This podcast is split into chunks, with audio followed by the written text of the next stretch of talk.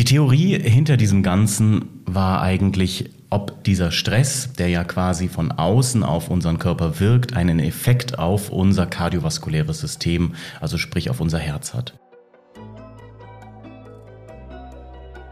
Forever Young, der Gesundheitspodcast vom Lanzerhof.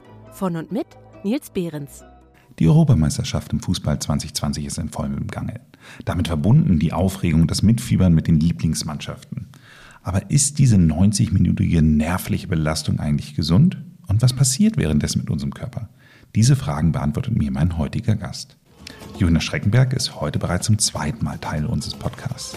Er ist Facharzt für Innere Medizin im Landskadu hier in Hamburg. Herzlich willkommen, Julian Schreckenberg. Moin Nils. Julian, wir haben ja im Vorgespräch schon so ein bisschen äh, darüber gesprochen, dass äh, es einen Zusammenhang gibt zwischen dem Thema Fußball und dem Herzinfarktrisiko. Und wir haben ja auch gesehen, selbst bei den Spielern ist das so. Das heißt, da kommen wir aber gleich zu. Guckst du selbst eigentlich auch Fußball? Ja, wahrhaftig äh, haben meine Eltern, glaube ich, äh, jegliche Bälle zwischenzeitlich in den Lernphasen des, äh, der Schulzeit schon immer aus meinem Zimmer geräumt. Ich ähm, bin seit dem vierten, fünften Lebensjahr ähm, Stammgast bei einem jetzt nicht mehr Bundesliga-Verein einem jetzt nicht mehr Bundesliga-Verein HSV? Nein, ich weiß, dass dein Hang zum HSV relativ groß ist, aber ich komme wahrhaftig aus Bremen, bin dort aufgewachsen, bin 15 äh, Minuten vom Stadion entfernt groß geworden und habe meine gesamte Jugend auch in der Handballabteilung des SV Werder verbracht und hatte mit zwölf Jahren das erste Mal meine Dauerkarte, die ich bis heute halte. Also ich hoffe, dass alle Hamburger HörerInnen es mir verzeihen, dass ich den Podcast an dieser Stelle jetzt nicht abbreche, sondern dass wir jetzt weiterreden. Wir haben, wir haben ja das, äh, den Spaß, bald im Derby aufeinander zu treffen. Ich glaube, das wird zu sehr viel äh, ja, Redematerial führen. Ja, die, die, zweite Liga wird die, äh, wird die neue erste Liga. Zumindest wird es äh, spannender zu sein, wer am Ende das ganze Thema gewinnt. Leidenschaftlicher auf jeden Fall, ja. Lass uns mal zu unserem Thema zurückkommen. Das heißt, äh, es gibt Studien darüber, dass Fußballfans, wenn sie ihrem Team zusehen, ein erhöhtes Risiko haben, eine Herzattacke zu bekommen. Könntest du mal ein bisschen mehr zu dieser Studie erläutern? Ist richtig. Ich habe ähm, die Studie ist immer so ein bisschen äh, nebenbei verfolgt, beziehungsweise ist immer mal wieder aufgepoppt, wenn es zu diesen Großevents EM und WM ging. Und die Studie ist in München durchgeführt worden, beziehungsweise in der Region um München herum und 2008 im New England Journal of Medicine ähm, veröffentlicht worden. Was ganz lustig ist, wahrscheinlich äh, äh ist in München das Risiko noch besonders hoch, weil die Münchner ja nicht gewohnt sind zu verlieren. Stimmt, ja. Wobei man da natürlich auch den 1860-Fans äh, nicht außer vor lassen möchte, denn die haben ja auch eine sehr hohe Affinität zu ihrem Verein. Definitiv, entschuldige, ich habe dich aber unterbrochen. Alles gut.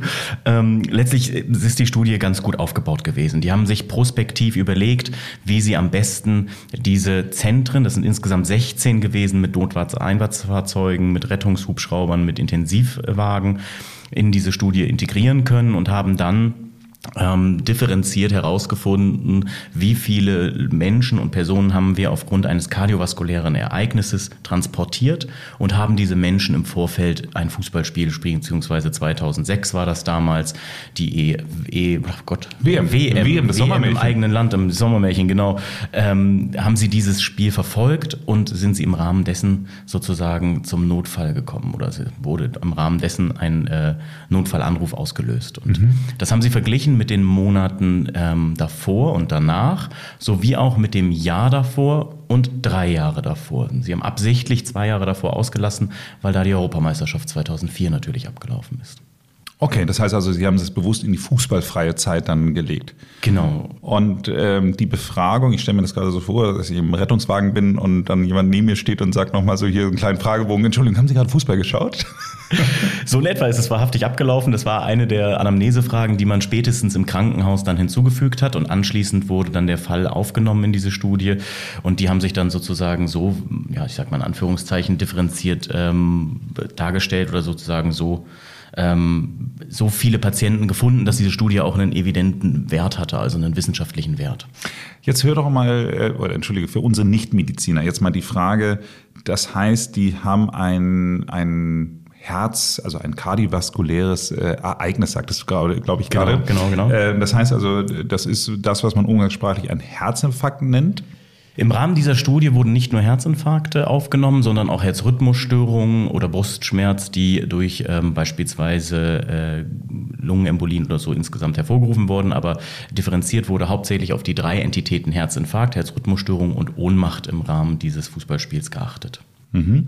Und kannst du mir sagen, wo ist der Zusammenhang? Also, dass Stress nicht gut fürs Herz ist, das ist ja äh, allgemein bekannt, aber warum jetzt so gezielt auf so ein Fußballereignis? Die Theorie hinter diesem Ganzen war eigentlich, ob dieser Stress, der ja quasi von außen auf unseren Körper wirkt, einen Effekt auf unser kardiovaskuläres System, also sprich auf unser Herz hat. Es bereits vorbeschrieben waren, dass Stressoren, die aus Umweltfaktoren, zum Beispiel Umweltereignissen, auf die wir keine Einflüsse haben, wie ein Tsunami oder aber ein Erdbeben, eine erhöhte Rate an Mortalität und auch kardiovaskulären Ereignissen, beispielsweise in Japan oder beim Krieg im Iran gezeigt haben. Und die ähm, Untersucher der Studie haben oder Untersucherinnen der Studie haben herausfinden wollen, hat dieses Stressereignis zusammen mit pathophysiologischen Abläufen einen Eingriff in das Herz-Kreislauf-System. Und das ist ganz gut sogar dargestellt worden. Im Endeffekt sehen wir da ein Ergebnis, das ähm, deutlich signifikant ist. Das bedeutet, dass ähm, die Zuschauer sozusagen, die ähm, das Spiel verfolgt haben, im Rahmen eines spannenden WM-Spiels ein im Durchschnitt von allen Spielen 2,5-fach erhöhtes Risiko hatten, einen Herz, ein Herzereignis, also einen Herzinfarkt oder eine Rhythmusstörung zu erleiden. Also das heißt, es waren zweieinhalb Mal so viele kardiovaskuläre Fälle in genau. dem Zeitraum. Hat man das nochmal unterschieden zwischen Deutschlandspielen und anderen Spielen? Das hat man, wahrhaftig. Ich habe hier, das können natürlich die Hörer nicht hören, aber ich habe hier so eine ganz interessante Aufzeichnung, wie es insgesamt von den Deutschlandspielen zu vorherigen Spielen ist. Ich bin jetzt hier so ein bisschen am Kramen und hier siehst du einmal Jetzt drauf. Jetzt können Sie ja doch zumindest das Blättern hören. Genau, du kannst das Blättern hören und ich erzähle so ein bisschen was darüber.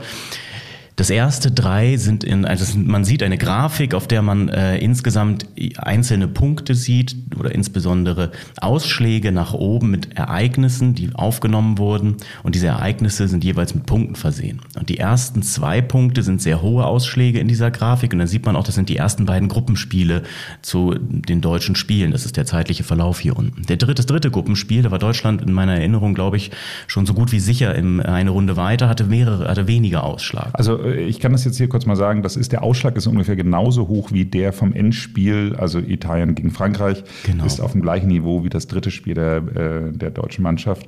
Ähm, ich habe es eben gerade fast übersehen, weil es eigentlich gar keine Relevanz hat, ist interessanterweise auch das Spiel um Platz Nummer da drei. Da ich auch drauf eingegangen. Ist ganz, ganz einfach, also ist wirklich ganz impulsant, finde ich, also ganz, ganz witzig zu sehen, dass das Spiel um Platz drei assoziiert wird mit, äh, damit haben die meisten dann schon abgeschlossen.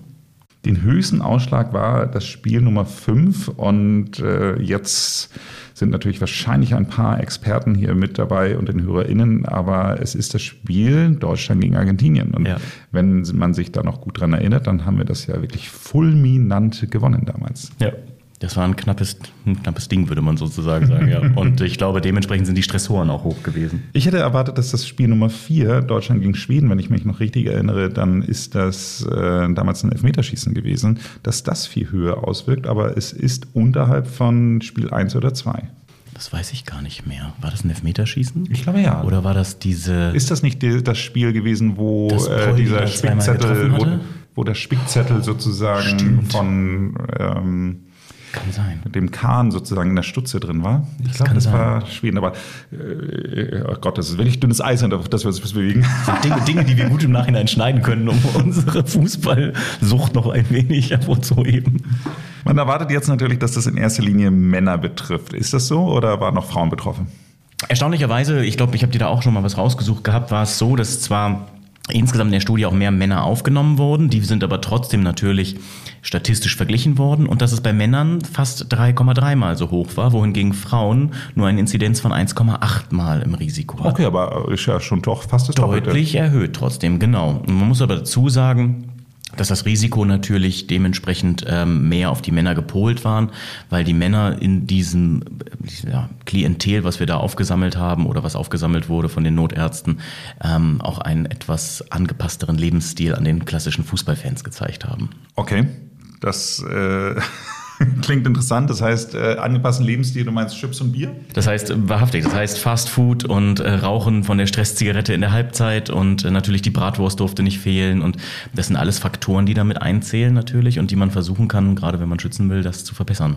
Sehr spannend. Gibt es generell im Rahmen dieser Studie auch eine Erkenntnis darüber, in welchen Situationen der Blutdruck besonders steigt? Also grundsätzlich ähm, geht es erstmal darum, welche Ereignisrate, wo ist das Risiko hoch. Und da haben wir ja schon, wie eben gerade besprochen, die Weltmeisterschaftsspiele, also wichtige Spiele der Mannschaft herausgefunden. Dann ein besonderes Merkmal, was diese Studie, auch mit anderen Studien, die das so ein bisschen ähm, weniger ähm, signifikant her ähm, herausstellen konnten, ist das Heimrecht gewesen. Also Deutschland hat da 2006 bekannterweise zu Hause gespielt und ähm, dementsprechend war da die Erwartungshaltung der Menschen einfach höher und das drumherum hat, war angespannter. Das haben wir herausgefunden und dass dann das Risiko oder die Blutdrucksteigerung am meisten in ähm, knappen Spielen, K.O.-Spielen und insbesondere, wie du das auch schon vermutet hattest, im Elfmeterschießen.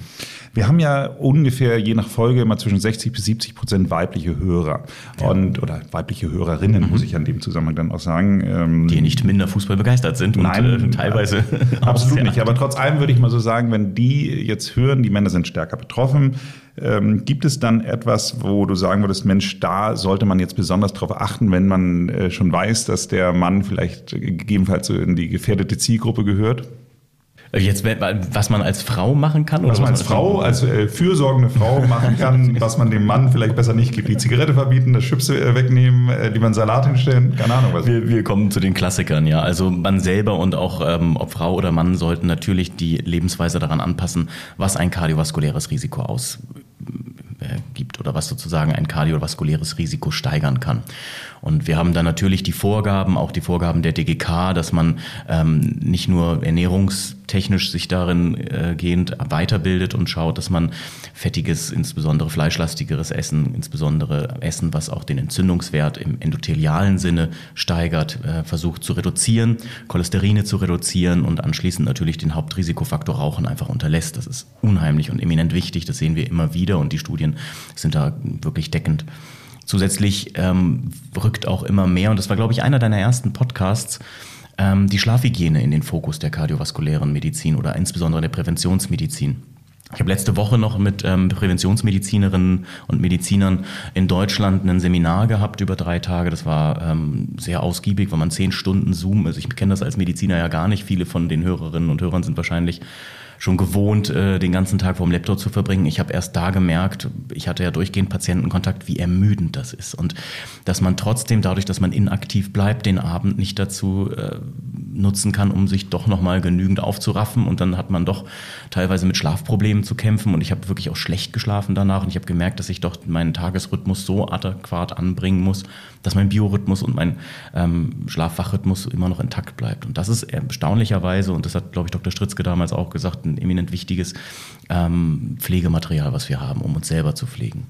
Jetzt ist es ja ganz akut, sage ich mal. Aber würdest du schon sagen, dass man aus kardiologischer Sicht betrachtet, es schon auch während des Spiels einen Unterschied macht, wenn man ein bisschen weniger raucht? Also wenn man selbst sonst auch generell schon viel raucht oder sowas, aber wenn man nicht unbedingt noch Kette raucht dann während des Spiels. Ich glaube, einen messbaren Effekt in dem Moment ist schwierig nachzuweisen. Natürlich ist es so, dass jede Zigarette auch wieder zu diesen endothelialen Entzündungsreaktionen führt, was ja sowieso bei dem hormonellen Stresshormon, was wir immer ausschütten, ähm, gegeben ist. Sprich, ähm, es geht darum, dass die Innenhaut unserer Gefäße einen gewissen Entzündungsprozess abläuft und der immer wieder reaktiviert wird, umso weiter wir rauchen. Das heißt, man kann natürlich unter gutem Gewissen sagen, während des Spiels nicht rauchen würde helfen. Jetzt ist bei Dauerrauchern oder wirklich abhängigen Rauchern die Frage, wie viel Stresshormon schütten sie in dem Moment alternativ aus und hat das wirklich einen signifikanten Vorteil, wenn sie danach dann die halbe Schachtel im Stück rauchen. Ich, ich wage es zu bezweifeln, sagen wir mal so. Sag mal, Julian, aber eine Frage muss ich ja dann auch nochmal in dem Zusammenhang stellen. Was ist denn eigentlich mit dem Bier zum Fußball? es ist eine Frage, die äh, natürlich oft gestellt wird. Letztlich ähm, ist beim Trinken oder generell Alkoholtrinken immer natürlich wichtig, ähm, und dazu gibt es natürlich auch Studien, dass wir hier nicht vom Exzess reden. Also Alkoholexzesse, ganz vorneweg, total schlecht und auf jeden Fall erhöhtes vaskuläres, kardiovaskuläres Risiko, erhöhte Rhythmusereignisse, erhöhtes Risiko für Vorhofflimmern. Und ähm, die ganzen anderen Organe und Kollegen von mir werden mir da sicher beipflichten, dass das keine gute Idee ist. Aber es gibt, wie gesagt, auch diese Studie, die einen ähm, Patienten, die nichts getrunken haben, mit Patienten, die einen ganz leichten Alkoholkonsum hatten.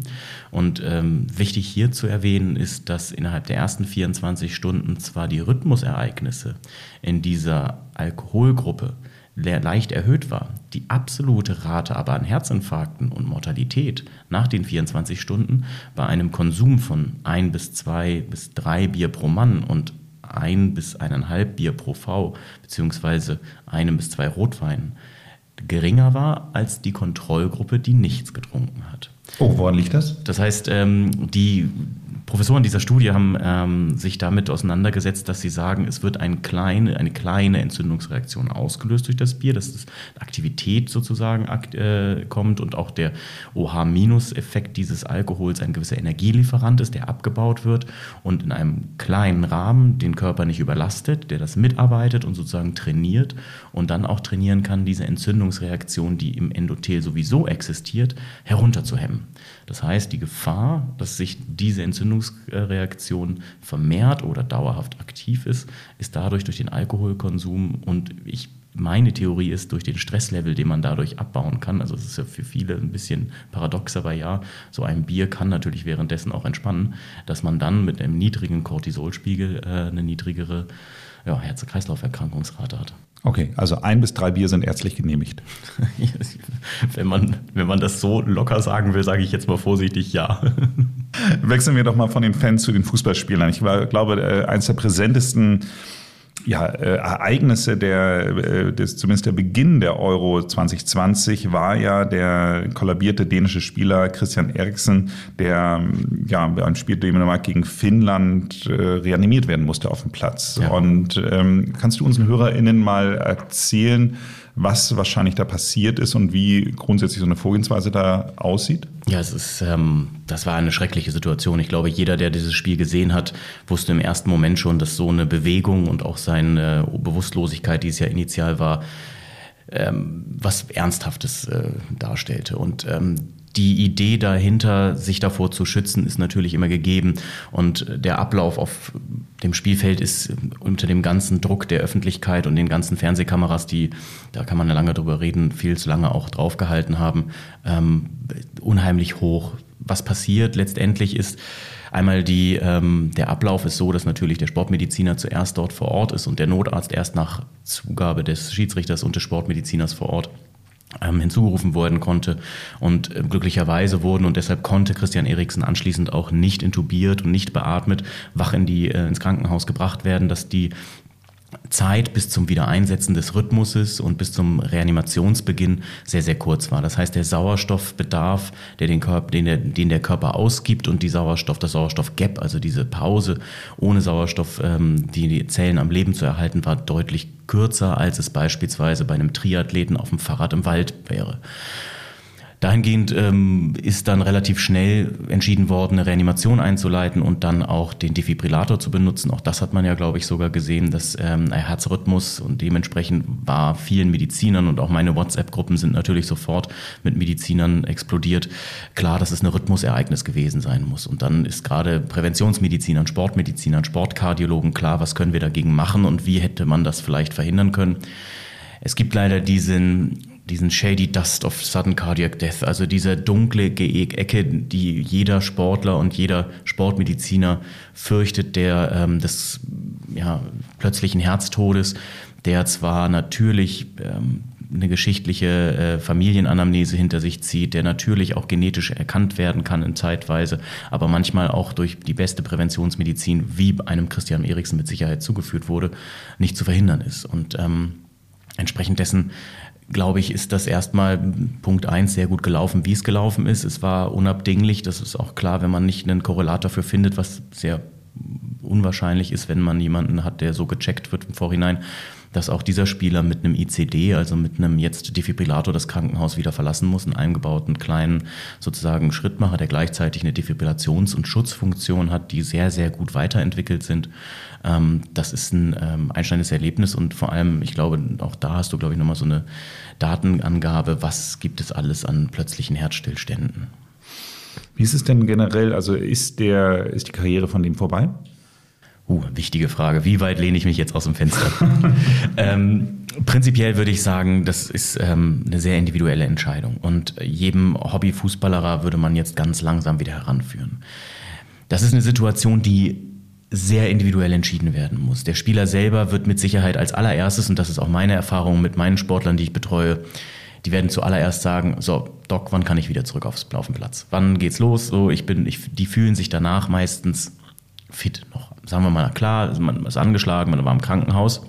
Aber wenn das alles so gut gelaufen ist wie bei ihm, dann möchte er irgendwie einen Punkt haben, auf den er hinarbeiten kann. Ähm, dann gibt es sicherere Varianten, in denen man sagt, Sport ist zwar noch in Ordnung unter gewissen Maßnahmen, aber so ein Wettkampfsport muss man sehr vorsichtig mit sein. Aber wir haben auch Spieler, die oder auch äh, Schwimmer, die beispielsweise einen ähm, Schrittmacher oder ein Device mit sich tragen und das sozusagen als Schutzfunktion nutzen sollte, was passieren, dann ist es ja da. Dafür bauen wir diese Geräte ja auch ein. Ich weiß noch von einer Story von einer Olympiaschwimmerin, jetzt erinnere ich den Namen nicht, das ist ganz interessant, die hatte einen angeborenen Herzrhythmusstörung, eine angeborene Herzrhythmusstörung, das ist ganz bekannt als Brugada-Syndrom. Und ähm, beziehungsweise bei ihr war es, glaube ich, ein Long-QT-Syndrom. Na gut, im Endeffekt sind beides Rhythmusstörungen, die zu einem tödlichen Kammerflimmern führen können. Und als Schwimmerin dann sozusagen einen Schrittmacher mit Defibrillationsfunktion einzubauen, ist gefährlich und wird nicht empfohlen, einzig dessen, dass sie weiter schwimmen wollte. Und dann habe ich in der Jugend dieser Schwimmerin war es so, dass sie während der gesamten Zeit im Training nur auf der ersten Bahn schwimmen durfte und trainieren durfte und ihre Mutter dann mit einem Defibrillator neben dem Schwimmbecken stand und jedes Mal sozusagen einsatzbereit dabei war. Es ist zum Glück nichts passiert und sie hat später im Verlauf dann auch, ich glaube, Anfang der 2000er Gold gewonnen. Aber Sportler haben auch den Willen, trotz malignerster Rhythmusstörungen weiterzumachen. Das ist ja, man muss sich immer entscheiden, die leben dafür, was sie gerade machen. Und dann ist es immer eine Abwägung zwischen, gibt man ihnen diese Lebensqualität wieder oder verbietet man ihnen etwas, wonach andere Erkrankungen wie eine Depression und ähnliches auch natürlich im Haus stehen können. Also ich behaupte mal, das ist noch eine sehr weit in die Zukunft gegriffen, aber ich behaupte, dass Christian Eriksen selber weiterspielen möchte und alles dafür tun wird, um äh, wieder mit dem Ball am Fuß auf dem Platz zu stehen. Wir haben ja wahrscheinlich äh, auch äh, SportlerInnen unter unseren Hörern, die ambitioniert Fußball, Handball, Basketball, whatever äh, spielen. Was würdest du denen so grundsätzlich als Hinweis geben, um so ein Risiko möglichst zu umgehen? Weil in der Regel sind ja die, zumindest im Freizeitsport, die ärztliche Unterstützung nicht so groß vor Ort.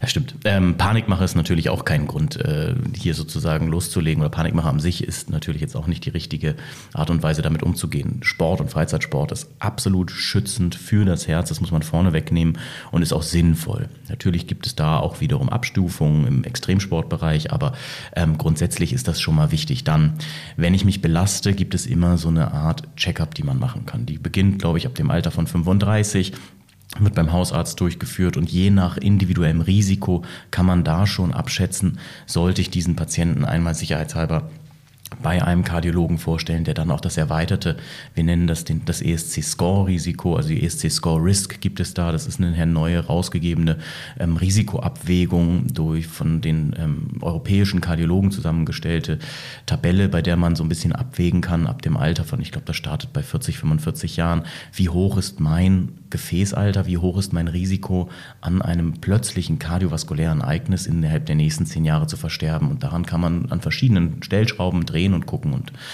ähm, individuell für sich selber muss man immer auch so ein bisschen natürlich die Familienanamnese mit reinnehmen. Hat mein Vater, mein Großvater schon in jungen Jahren einen Bluthochdruck entwickelt?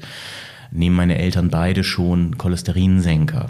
Hat einer von meinen Familienangehörigen und meinem Bruder schon mal eine Rhythmusstörung erlitten? Das sind wichtige Dinge, wo man wirklich sagen muss, geht einmal zum Kardiologen, einmal einen Checkup machen. Dazu gehört ein EKG, dazu gehört einmal sich aufs Belastungsfahrrad zu setzen und ein Belastungs-EKG zu machen. Und dazu gehört als drittes auch dann in erweiterten Untersuchungen eine Ultraschalldiagnostik des Herzens. Damit kann man diese Punkte, die wir auch beim plötzlichen Herztod haben, als Risikodinge oder als ähm, Ursachen, damit kann man viele dieser Ursachen ausschließen. Ich hatte ein sehr prägendes Ereignis, als ich meinen ersten Marathon mal gelaufen bin, 2002 in Hamburg.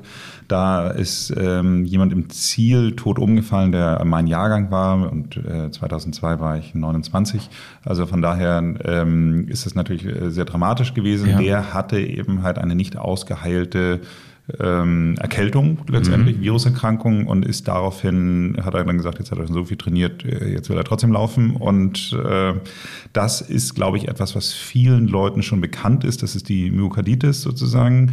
Ähm, das, was äh, ich jetzt überraschend fand, war, dass das nicht nur für Erkältungsviren gilt. Äh, das war jetzt für mich das ganz große Learning, aber da kannst du bist der Experte, kannst ja aber mehr was dazu sagen. Also ohne jetzt ganz in die Tiefe zu gehen, das stimmt schon. Myokarditis ist eine wahnsinnig ähm, unterschätzte Erkrankung, weil viele natürlich sich im Moment nach der Erkältung oder aber, wie du schon sagst, nach einer Virenerkrankung gut fühlen und sagen, ach, eigentlich könnte ich ja schon wieder loslegen. Dazu gibt es aber gewisse Parameter zu beachten. Und der einzige Stoppparameter, der mir erstmal wichtig ist für jeden, ist, dass man Fieber und Symptome komplett nach so einer etwas äh, schlimmeren Erkrankung, ob es eine Erkältungserkrankung war oder ein fiebriger Magen-Darm-Infekt, ist dabei eigentlich erstmal zu vernachlässigen, solange das man ist, das gut ausgestanden hat. Ja. Genau, das ist wirklich für mich die größte Überraschung. Also äh, ich wäre nie auf die Idee gekommen, dass ich nach einer Durchfallerkrankung auch so lange warten muss. Meistens ist das ja nur immer ein, zwei Tage und dann äh, fühlt man sich so schlapp und dann will man ja auch wieder raus aus dem Bett, dann will man ja auch wieder was machen. Ja. Und äh, dass man dann im Grunde genommen eigentlich äh, der, der größte Teil der sportlichen Myokarditis-Anfälle äh, oder, oder, oder, oder, oder äh, Symptome scheinbar nach Durchfallerkrankung kommt. Im Grunde genommen müssen wir uns ähm, erstmal darauf beziehen, das stimmt schon, dass wir die Viren da als größte ähm, Gruppe sehen. Also ob die als Durchfall oder auch als Erkältungsviren ist dann eigentlich relativ. Man muss einfach nur schauen, dass man, wie schwer war die Erkrankung und wie sehr ähm, bin ich eigentlich noch damit befasst, auch die Regenerationszeit meiner Zellen und dem, mit dem Ausscheiden dieser Viren beschäftigt bin. Und das ist der Teil, in dem wir uns äh, mal ein Stück zurücknehmen müssen und ähm, dann auch schauen müssen, dass wir den Spieler nicht sofort wieder freigeben, sondern er muss sich wirklich entsprechend belastbar fühlen. Und das geht nicht am Tag, nachdem der letzte Mal, das letzte Mal Durchfall war, oder das nicht, geht nicht am Tag des, des letzten Hustens, sondern da muss eine gewisse Karenzzeit dazwischen sein, um dem Körper auch die Zeit zu geben, wieder zu rehabilitieren. Und ähm, Insbesondere jetzt ist ja hochinteressant immer noch ähm, das Coronavirus, das äh, sehr, sehr, sehr kardiophil ist, also sehr gerne ins Herz geht, am Herzen verbleibt.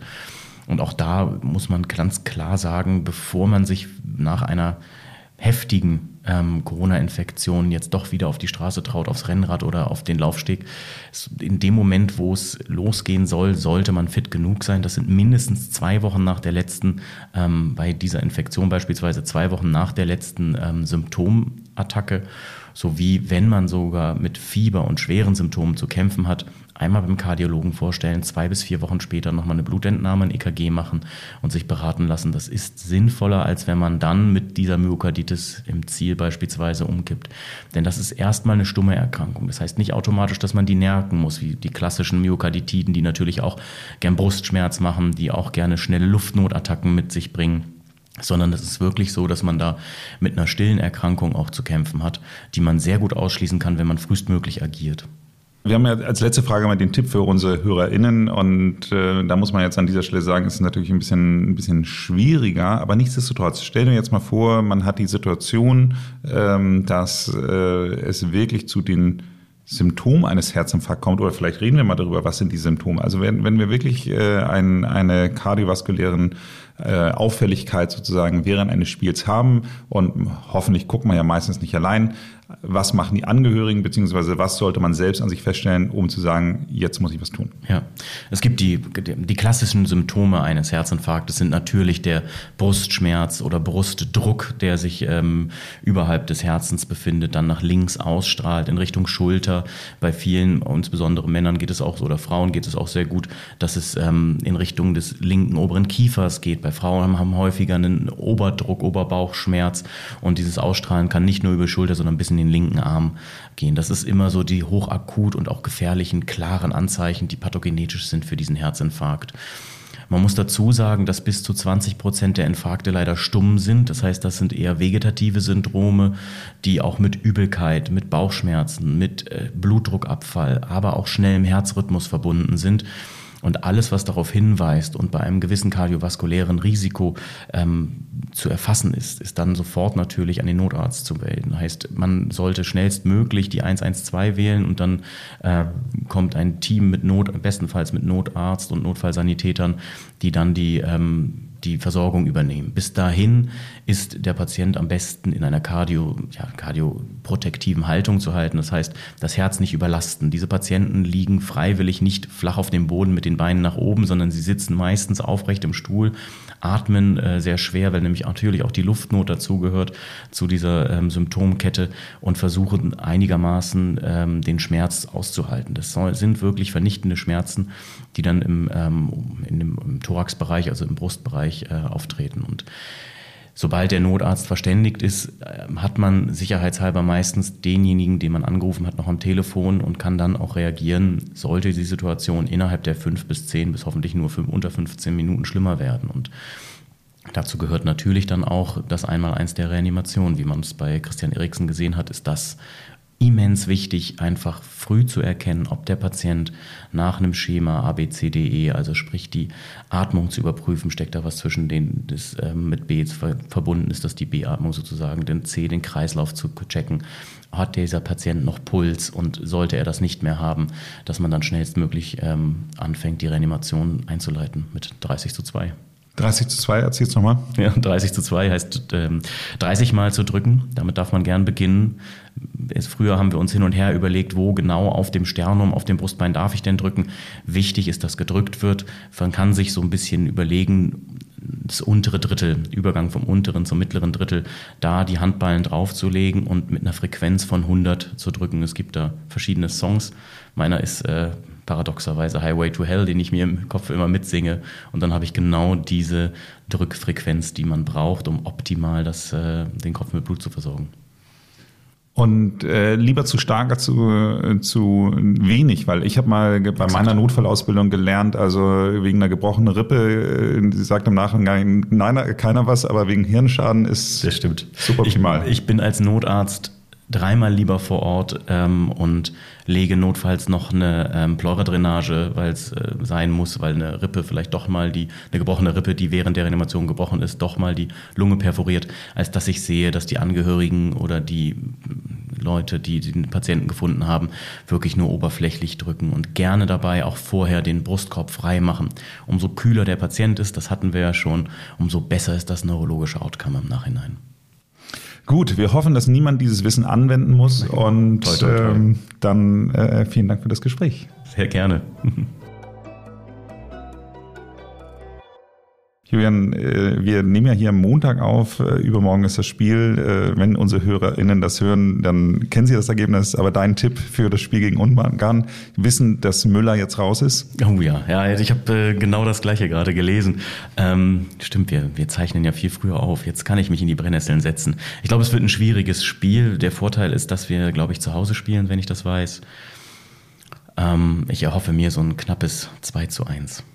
Dann drücken wir mal die Daumen, dass das so kommt. Wie, du musst nichts sagen? Ich muss auch was sagen. Ja, klar. Ich glaube, es wird äh, in der Tat auch knapp und äh, ich glaube, es wird wahrscheinlich so eine Zitterpartie. Vielleicht wird es sogar eine 1-0.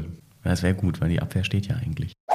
Hat Ihnen diese Folge gefallen? Dann hören Sie sich doch auch mal die Folge Nummer 23 an. Hier sprechen wir mit Professor Dr. Karl-Heinz Kuck über die Corona-Risikofaktoren. Abonnieren Sie diesen Podcast, damit Sie keine Folge verpassen. Ansonsten machen Sie es gut und bleiben Sie gesund.